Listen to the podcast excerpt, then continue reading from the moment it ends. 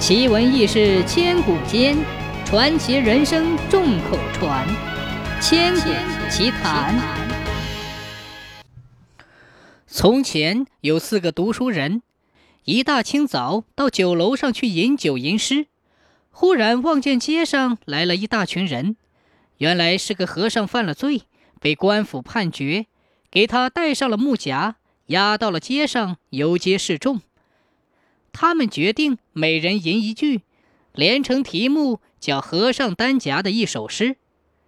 第一个吟道：“削发还犯法，发与法谐音，很是合衬，大家都拍掌叫好。”第二个想了想说：“出家还带夹，这行吗？”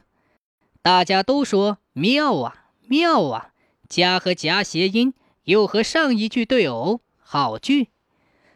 第三个，平日里只会骗父母的钱来花，读书不多，满肚子草，哪里会吟诗？如今轮到了他，又不能吟，急得他猛抓头皮。忽然看见刚刚升起的太阳，就勉强应付一句，说道：“日出东山上。”第四个，暗暗叫苦。原来第三句转得太离谱了，离题万丈。第四句要来个兜转，就非常困难了。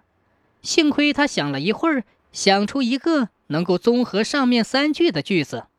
他高兴地说：“板上晒冬瓜。”大家猛地拍掌，一起叫道：“好！还是这句最好。”为什么这句最好呢？